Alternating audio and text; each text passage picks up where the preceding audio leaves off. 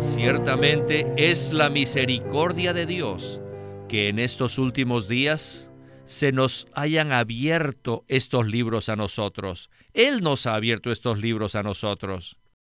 Él nos ha abierto las profundidades de su Cristo en estos libros.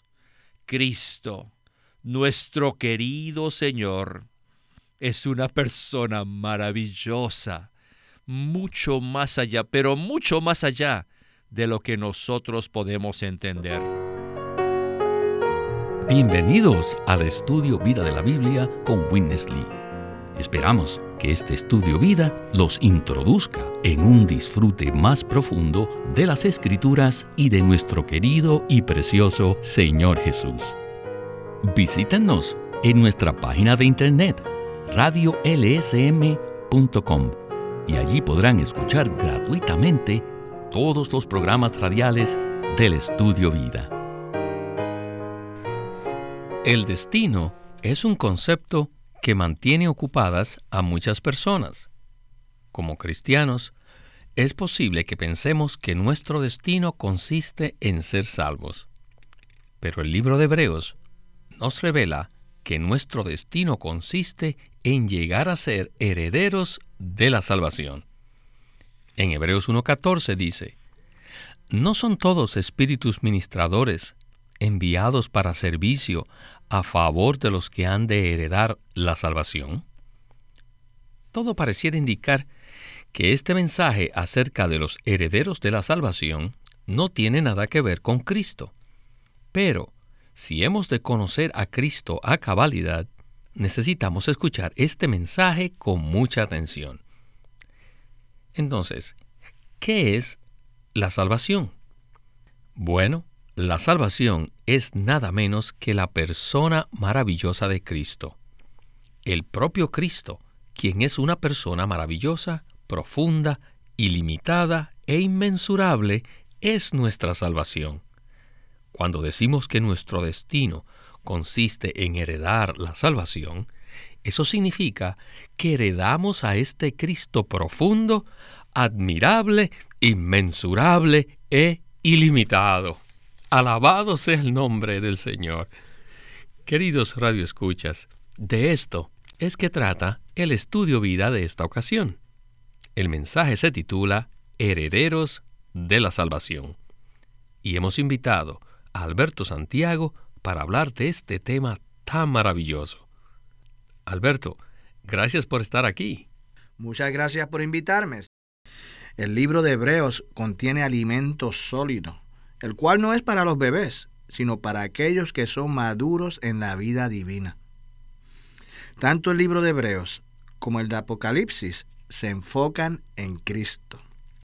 Si queremos conocer las profundidades de estos libros, necesitamos entonces enfocarnos en Cristo. De lo contrario, no podremos conocer mucho. Ambos libros nos dan a conocer a la maravillosa y toda inclusiva persona de Cristo. Bien, creo que con esto estamos listos para iniciar el primer segmento escuchando a Witness Lee con un mensaje que fue dado en el año 1975. Adelante. The book to Hebrews is a special book el libro de Hebreos es muy especial. I would say in the New Testament we only have another book in the same category. Yo diría que solo existe otro libro del Nuevo Testamento que está en la misma categoría. None of the epistles is so particular. Ninguna de las epístolas es tan particular como este libro. El otro libro al que me refiero es el libro de Apocalipsis. Tanto Hebreos como Apocalipsis son los libros que nos revelan a Cristo de una forma especial y particular. Estos dos libros son elevados y a la vez son profundos en cuanto a la revelación de Cristo. Sin embargo, si investigamos con la mayoría de los creyentes, nos daremos cuenta que para la mayoría de ellos estos libros permanecen cerrados. Ciertamente es la misericordia de Dios que en estos últimos días se nos hayan abierto estos libros a nosotros. Él nos ha abierto estos libros a nosotros. Él nos ha abierto las profundidades de su Cristo en estos libros. Cristo, nuestro querido Señor, es una persona maravillosa mucho más allá, pero mucho más allá de lo que nosotros podemos entender. Y hoy día hemos llegado a un mensaje acerca de los herederos de la salvación, que aparentemente no tiene nada que ver con Cristo.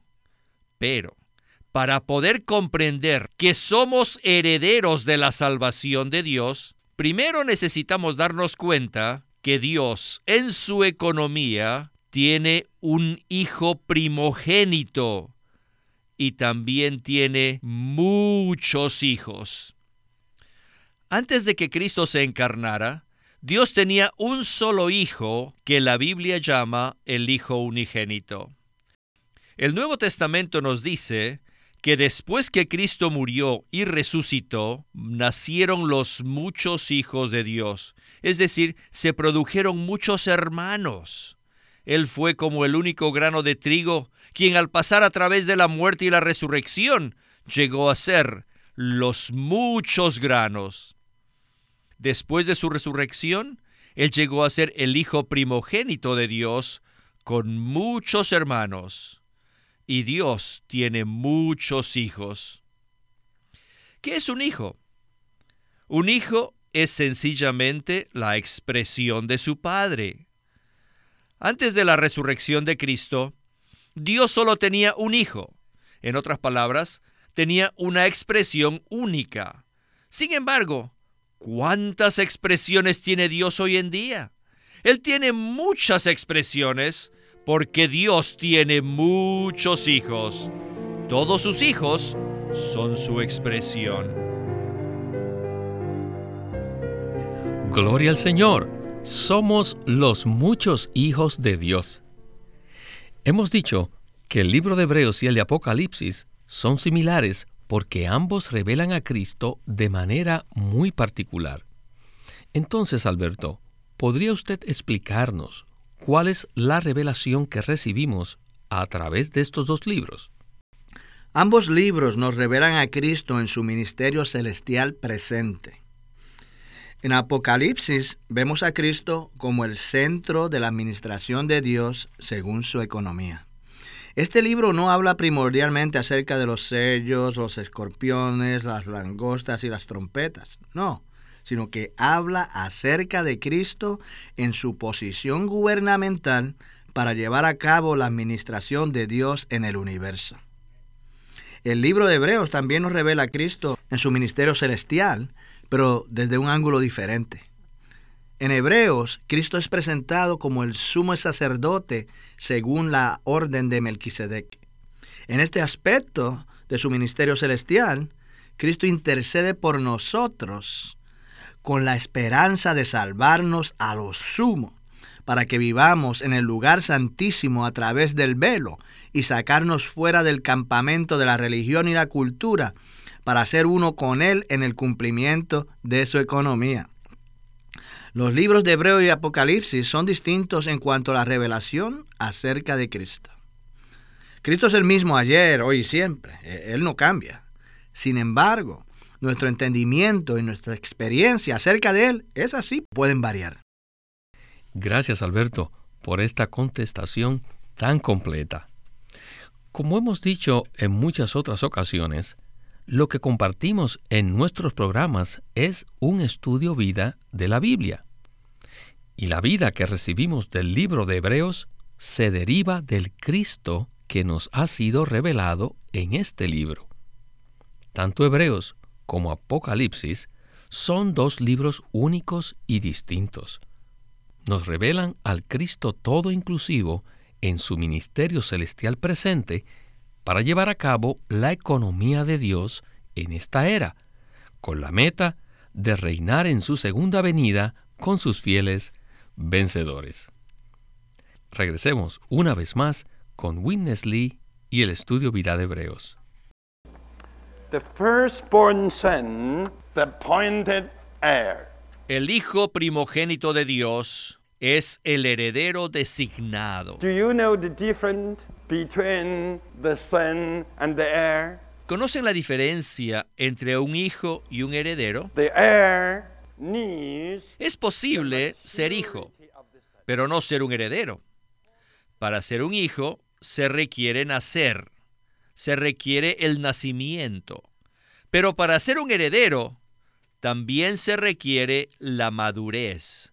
Tiene que crecer hasta llegar a la madurez. Y no solo eso, sino que también necesita ser legalizado.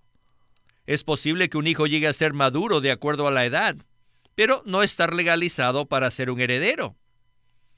Para que un pecador llegue a ser heredero de Dios, necesita tres cosas. Primero, necesita nacer de nuevo, necesita llegar a ser un hijo de Dios. Segundo, necesita crecer hasta alcanzar madurez. Y tercero, necesita ser legalizado. Cristo ciertamente, como el Hijo de Dios, no hay duda que Él es maduro.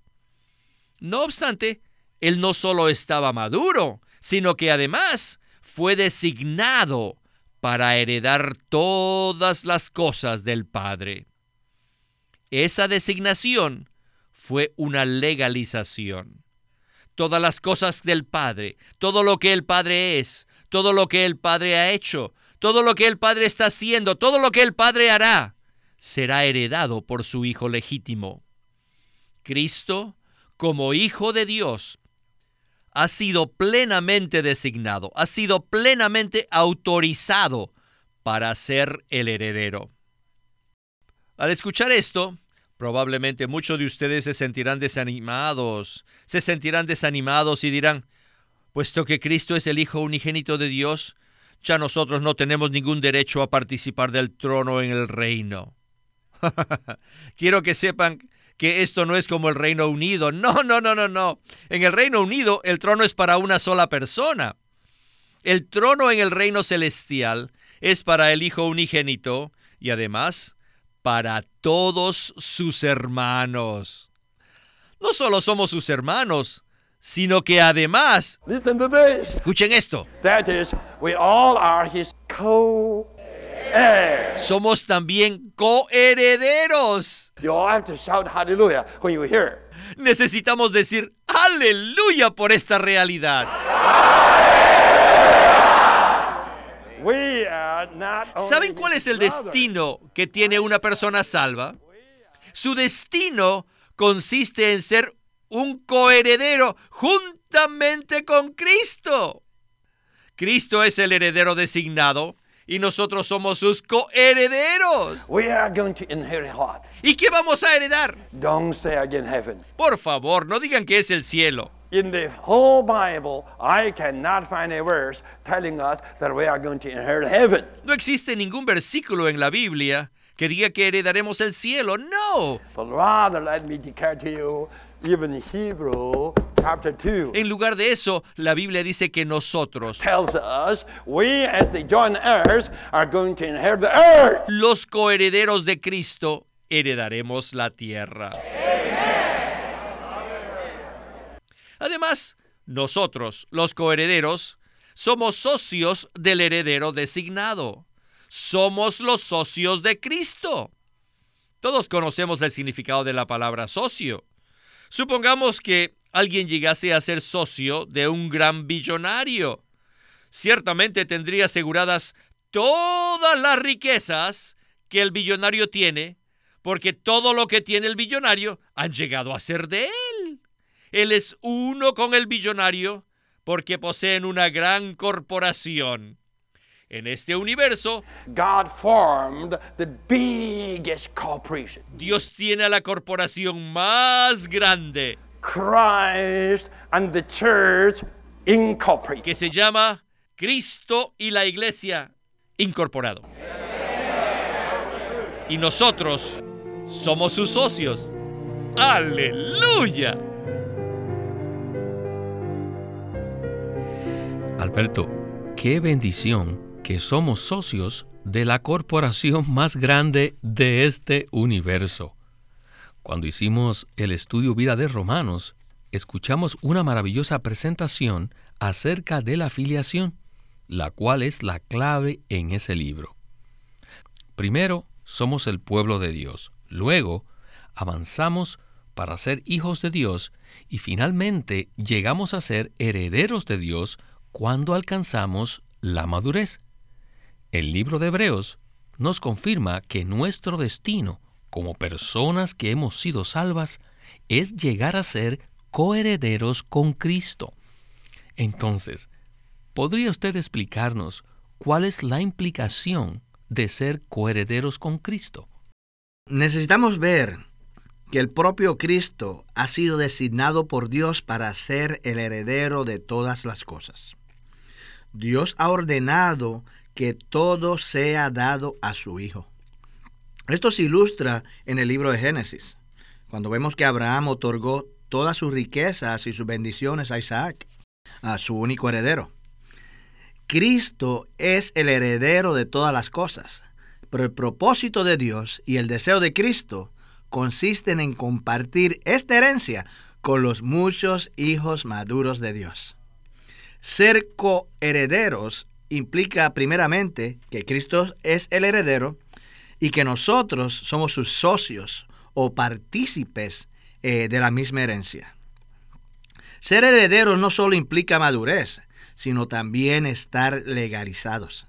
Es decir, que necesitamos cumplir con todos los requisitos para poder estar calificados para recibir la herencia de Dios en su economía.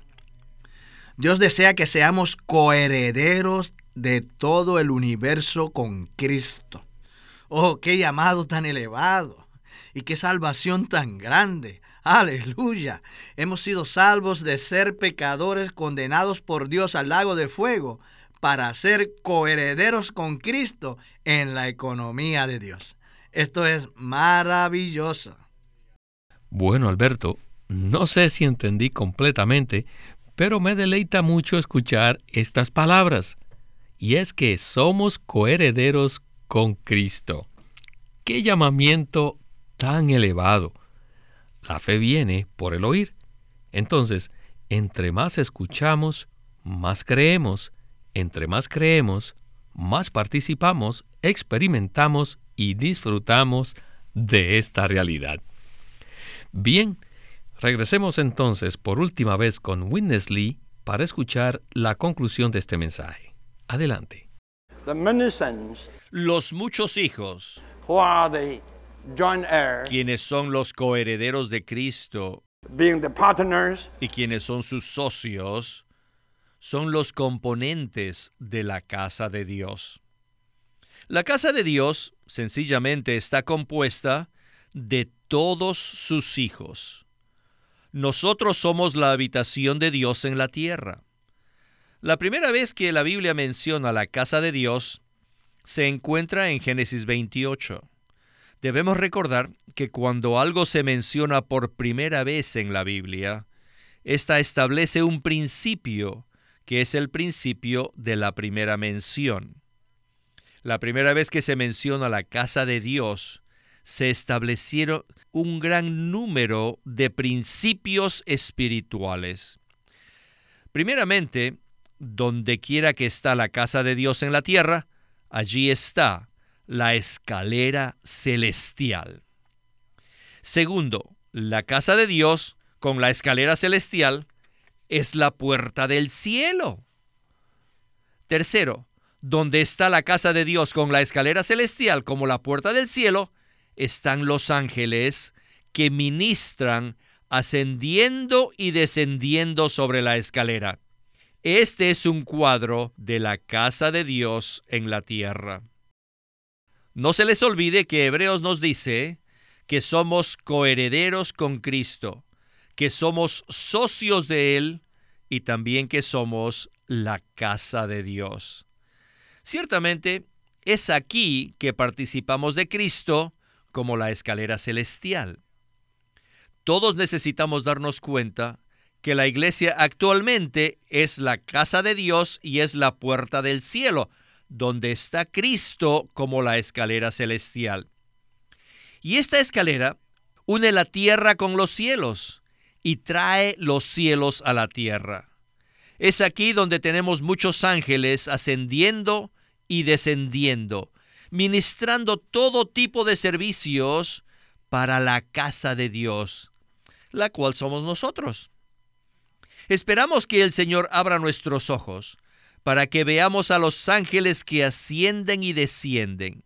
Ellos son los mensajeros. Tengo la plena seguridad que aquí hay ángeles. Permítame comentarles un caso verdadero. Cuando Pedro fue puesto en prisión, llegó un ángel, abrió la puerta y lo sacó fuera de la prisión. Entonces Pedro fue y tocó la puerta de la casa de María, donde había una reunión de oración, y cuando Rode, la pequeña hermanita, abrió la puerta, ella pensó, igual que los demás que estaban en la casa, que debería ser su ángel. Todos tenemos por lo menos un ángel, eso se los aseguro. Cristo es el heredero designado y nosotros hemos sido salvos para ser los coherederos. Por eso nosotros somos los socios, los copropietarios del universo juntamente con Él.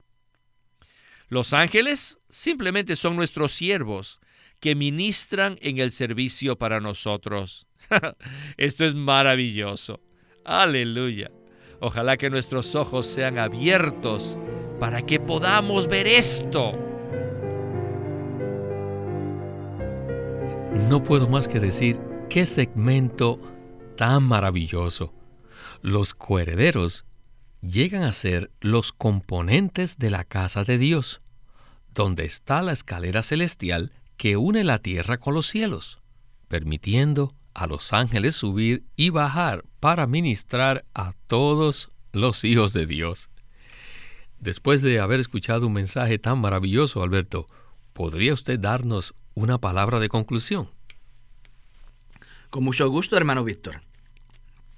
En el relato de Génesis 28, Jacob ve una escalera en, su sueño. Y esta escalera unía que los cielos con la tierra y la tierra con los cielos. Y luego él ve una cantidad de ángeles ascendiendo y descendiendo por ella. Y cuando Jacob se despierta, él dice, esto no es otra cosa que casa de Dios y puerta del cielo. Y en Juan 1.51, después que Natanael confesó que Jesús era el Hijo de Dios, el Señor le dijo, de cierto, de cierto os digo, que veréis el cielo abierto y los ángeles de Dios subir y descender sobre el Hijo del Hombre. Esto nos revela entonces claramente que Cristo es el cumplimiento de la escalera en el sueño de Jacob.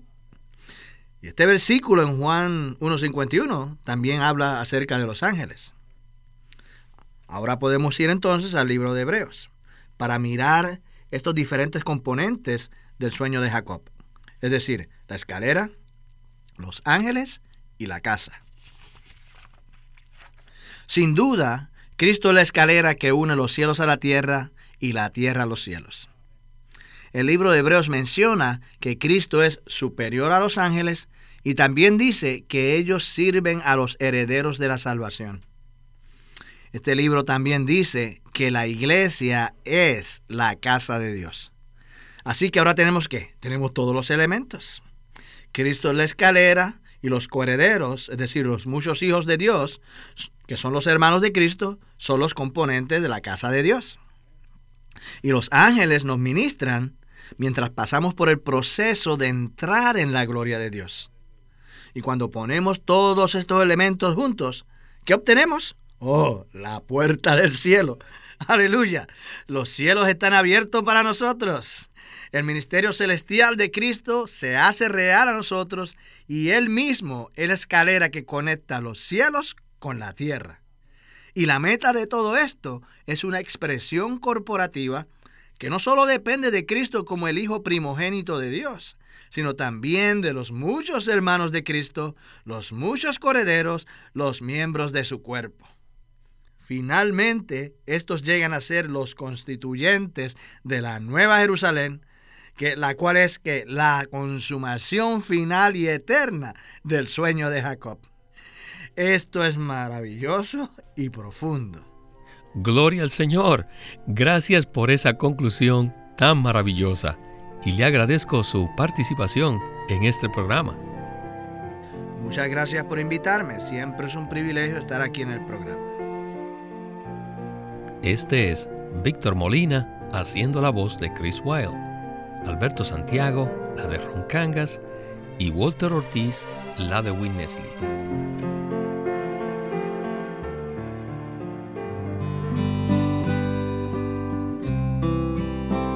Living Stream Ministry es una casa publicadora de los libros de Watchman Nee y Witness Lee. Y queremos decirles que entre ellos hay uno titulado La Iglesia Gloriosa por Watchman Nee. Dios ve la iglesia como los creyentes redimidos desde una perspectiva celestial.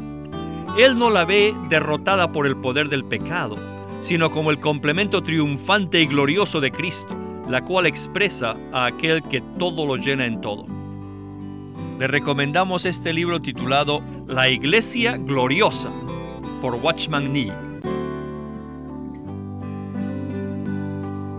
Queremos animarlos que visiten nuestra página de internet libroslsm.com.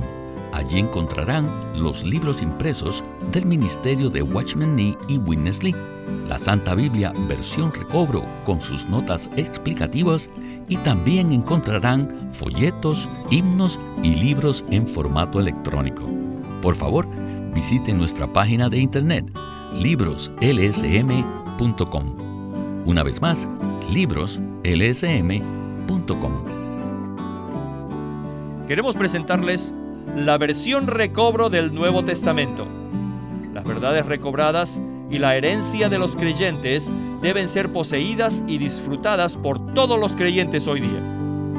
El Nuevo Testamento versión recobro reúne en un solo tomo todos estos aspectos notorios del recobro de la verdad y la experiencia de la vida cristiana. Ojalá que todos ustedes puedan tener acceso a conseguirse una versión recobro del Nuevo Testamento. Puede conseguirlas en su librería cristiana más cercana o llamando o escribiendo a Living Stream Ministry. Llámenos a nuestro teléfono gratuito 1-800-810-1149. 1-800-810-1149. Además, si desean, pueden comunicarse con nosotros enviándonos un correo electrónico a estudiovida.lsm.org. Una vez más, estudiovida.lsm.org.